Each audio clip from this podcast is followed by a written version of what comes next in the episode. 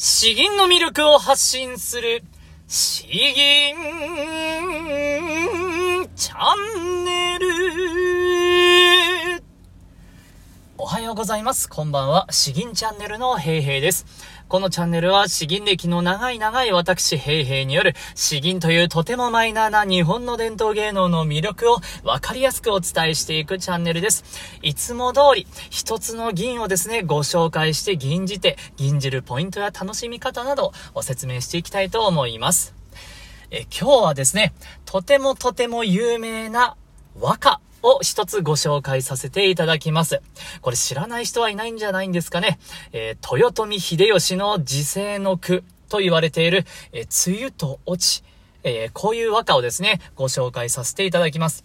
まあ、作者についてはあまり説明が不要かなと思います。織田信長の後を継いでですね、ようやく天下を統一して、えー、そして大阪城を築いた豊臣秀吉になっております。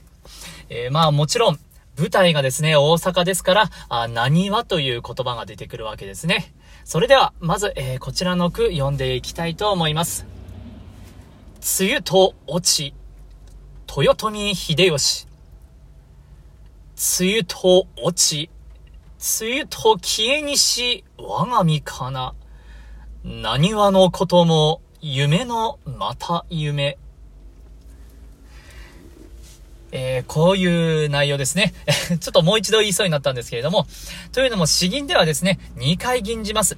序英と本英、序盤の序に英ずる、本番の本に英ずるということで、えー、序英と本英2回続けて吟じていくスタイルが、まあ、一般的になっております。序盤は、あできるだけ淡々と、後半は、本英はですね、できるだけ、えー感情を込めてたっぷりと、というふうに吟じていくスタイルになっております。では前後したんですけれども、まず、えー、この和歌の内容どういったものかですね。梅雨と落ち、梅雨に、梅雨と消えにし、我が身かな。何話のことも夢のまた夢。え梅雨のように落ちて、え梅雨のように消えてしまう、儚い儚い我が身であると。あの何話のこと。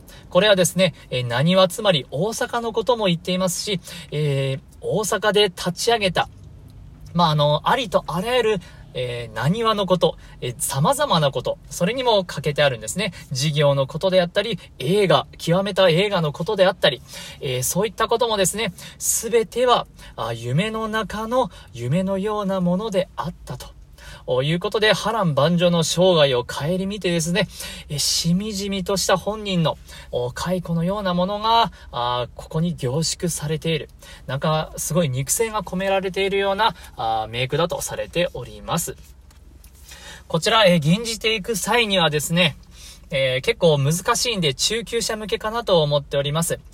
梅雨と落ち。まず助影のですね、梅雨と落ちがですね、低いところから入るんですよ。すごく低いところから入って、えー、どんどんと上がっていく。えー、梅雨と落ち、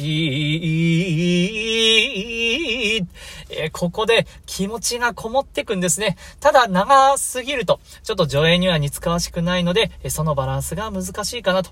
そしてですね、後半はもう気持ちがどんどん吹き出てくるような感じなんですね。溢れる気持ちが抑えられない。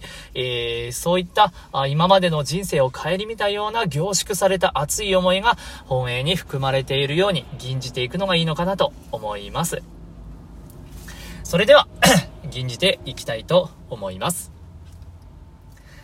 梅雨と落ち、豊臣秀吉。梅雨と落ち、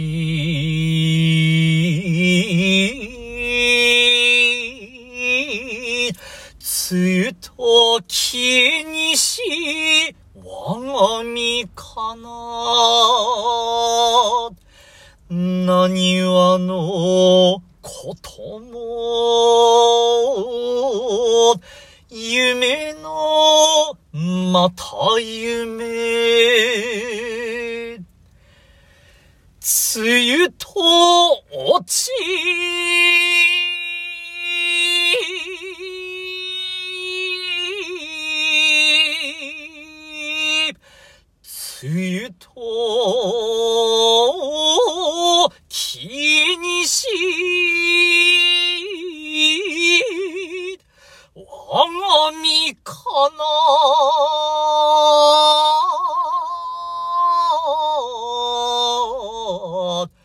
何はの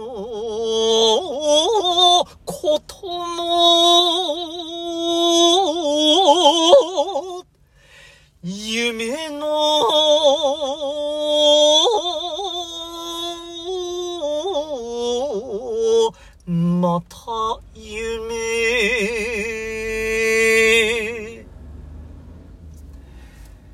かがでしたでしょうか？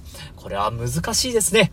えー、前半の言い方もですし、後半もただ、強く吟じればいいというものではないんですね。えー、懐かしさ、悲しさ、あそういったものをもう織り交ぜて織り交ぜて、えー、吟じる感じですね。ちょっと僕にはまだまだ経験が足りないなと。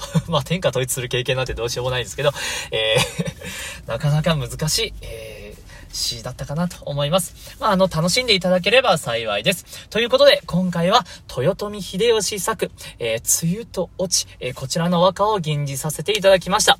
詩吟の魅力を発信する詩吟チャンネル、今日は以上です。どうも、ありがとうございました。